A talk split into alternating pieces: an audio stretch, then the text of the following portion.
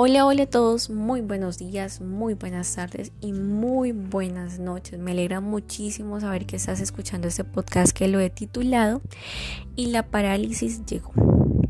Sé que hace unas semanas debía de haber subido la segunda parte del episodio Cómo estar soltero sin morir en el intento, pero resulta que pasaron una serie de cosas. La mayoría de los episodios que he subido vienen arraigados a una experiencia o una vivencia que yo he tenido y que quiero compartir porque posiblemente muchas personas están pasando por lo mismo, posiblemente más adelante vayas a pasar por ello y, y bueno, a través de lo que yo te he contado tengas como la visión o tengas como la guía de no repetir los mismos errores, sino por el contrario, afrontarlos de la manera que se debe y con la ayuda de Dios. Como todo, en la vida hay cosas buenas y también malas. Desde que empezó la pandemia muchas cosas cambiaron, no solo en el estilo de vida, sino que llegó el momento exacto de tomar decisiones que determinarían el rumbo de este año. Podríamos decir que todo lo que sucedió este 2020 marcó por completo la historia de la humanidad y de nuestras vidas. Unos ganaron y otros lastimosamente perdieron. Bueno, yo no fui la excepción. Y es que no sé si les sucede que antes de que les pase algo sienten en lo profundo de su corazón que Dios siempre les habló y que les mandó señales y justo cuando están en el lío entienden exactamente de que efectivamente Dios les avisó pero jamás le prestamos atención. Bueno, para ser exactos, el 4 de diciembre me sucedió a mí. Llegó una parálisis que le dio freno a mi vida al estrés, a las ganas de correr sin dar descanso, al stop a la mente y a todo lo que no me hace bien. Sé y reconozco que Dios me habló por medio de personas, por medio de prédicas y hasta mi cuerpo dio las señales necesarias para decir es momento de parar, eso no te conviene, salte de allí, stop. Lo más difícil para mí fue creer que yo no estaba loca y que en realidad hay que dar la pausa y tomar las cosas con calma. Quizás ese es el momento para despertar. Y no, no, Dios no es malo.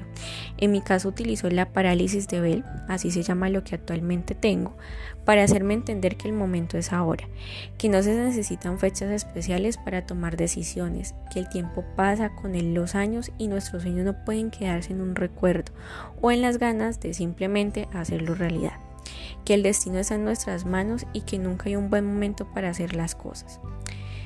Me he puesto a meditar muchísimo sobre mi situación actual y he encontrado que mis miedos, mi falta de confianza, la ansiedad y la falta de fe han logrado paralizar mis sueños y mis anhelos y que esto que me dio no es nada comparado a los años en que la ecuación ni siquiera parecía a Dios.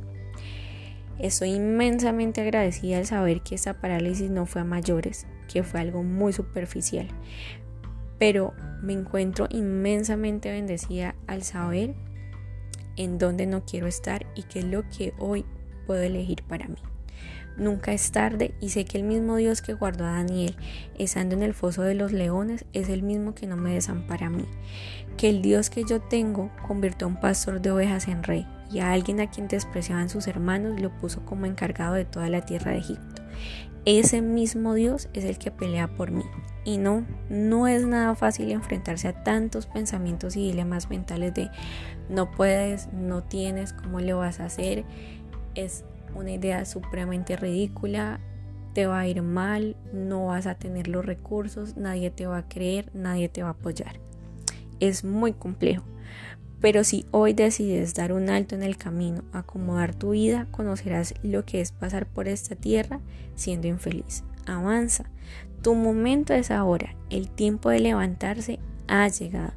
No temas, no desmayes. Dios está contigo y jamás te dejará solo.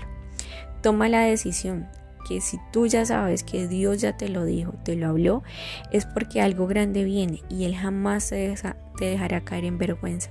Determina cómo quieres dejar este 2020 y cómo quieres iniciar este 2021. Nunca permitas que a tu vida o a tu puerta llegue la parálisis. Ese jamás será el plan de Dios.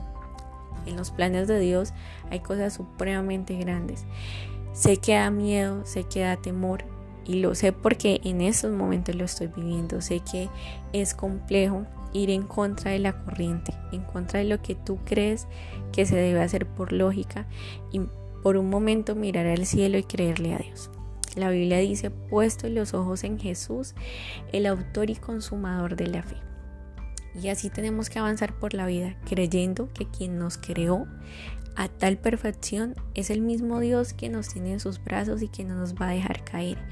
Es el mismo Dios que nos habla con, con sonidos que nos que nos enamoran, con cosas que, que nos hacen sentir queridos. El mismo Dios que nos cuida, el mismo Dios que nos guarda. No importa la circunstancia que estés viviendo, no importa lo que estés pasando, confía y cree en Dios, confía que lo que Él tiene para ti es muchísimo más grande de lo que tú imaginas. Pero hay que creer, la meta es creer en Él, creer que todo lo que nos ha prometido se hará. Y hay que avanzar, a pesar de las dificultades, a pesar de los temores, hay que avanzar e ir por lo que tanto anhelamos, por lo que tanto hemos orado, por lo que tanto hemos soñado. Así que esa es mi invitación. Sigue creyendo en Dios, pero avanza. No te quedes simplemente con la oración, actúa, porque este es tu tiempo. Este es tu momento. No esperes a tener 30, 40, 50 años. Empieza con lo que Dios te ha entregado. Empieza con lo que Dios te ha regalado. Y cuando estés allá arriba, nunca te olvides que fue Dios quien te sacó, que fue Dios quien te promocionó. Nunca te olvides de eso. Todas las bendiciones que tenemos en estos momentos es gracias a Dios. El hecho de que hoy esté hablando, que lo pueda hacer con fluidez, es gracias a Dios. Y de aquí para allá, todo es gracias a Dios.